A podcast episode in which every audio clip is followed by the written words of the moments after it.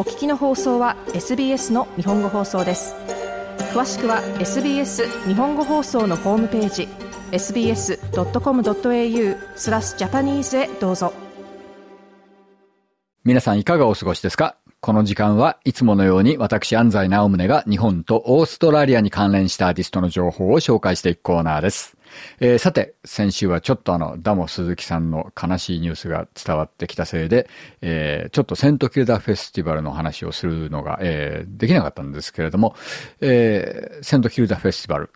まあ、オーストラリア最大のフリーミュージックフェスティバルですね。えー、先週ありました、このフェスティバル、本当に多くのアーティストが参加しました。そして、えー、来週にはですね、今度は、ブロンズウィックミュージックフェスティバル、これが来ますね。えー、本当にフェスティバルだらけの、えー、エンドオブサマーなんですけれども、ちょっと、えー、悪いニュースも入ってきてますね。多くのフェスティバルが最近キャンセルにもなってるんです。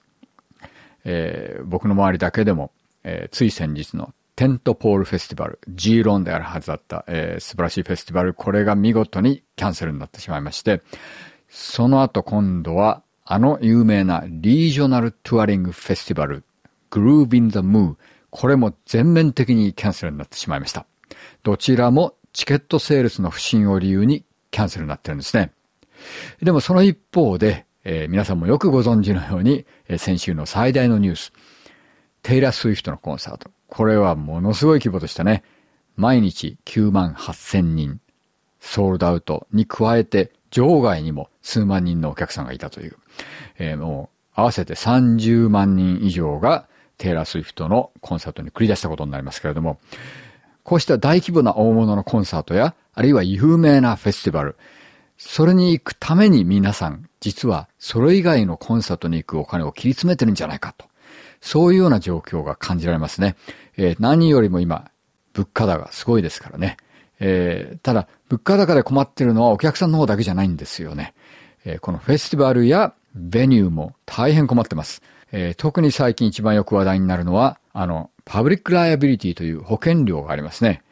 これが、なんと、4倍から5倍に値上がりしてるんですね。パンデミック前に比べて。で、これはもうほとんどベニューやフェスティバルの死活問題になってます。なので、フェスティバルなんかもちょっと売り上げが悪いと二の足を踏んですぐキャンセルしちゃうと。えー、これは本当にもうコストの高さが異常なほどに高くなっているというのが原因の一つですね。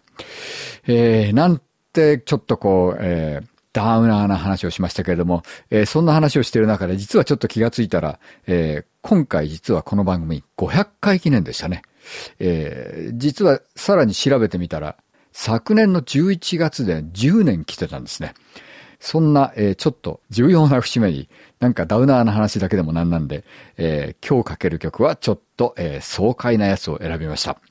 えー、セントキルダフェスにも出ていた、えー、最近僕が一番気に入ってるメロボルンのアーティストの一人、クールサウンズですね。えー、チャプターミュージックのアーティストですけれども、チャプターミュージックその辺のセンスが大変いいですね。このクールサウンズ、えー、間もなく新しい EP が出るんですけれども、その先行シングルが発売になってます。えー、今日はそれをかけたいと思います。このクールサウンズの新しい、えー、曲ですけれども、なかなか面白いアプローチで、えー、打ち込みでこう自分たちのコンピューターで作ったものを持って、えー、そのデモを持ってリージョナルな録音スタジオに行ったら、そこにはヴィンテージのキーボードとかリズムマシンがたくさんあって、彼らはそれらを使って自分たちが最新のソフトウェアでプログラムしてあった曲を、そのオールドなマシーンで再現するという形で制作したらしいです。えー、ちなみに、その部屋には随分虫がいたらしいんで、えー、その虫からヒントを得て、インスパイアされて作られた曲が数あると。で、この最新シングルの名前はそこから取ってますね。それでは聴いてください。クールサウンズで、バゴービート。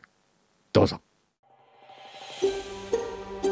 SBS 日本語放送のフェイスブックページで会話に加わってください。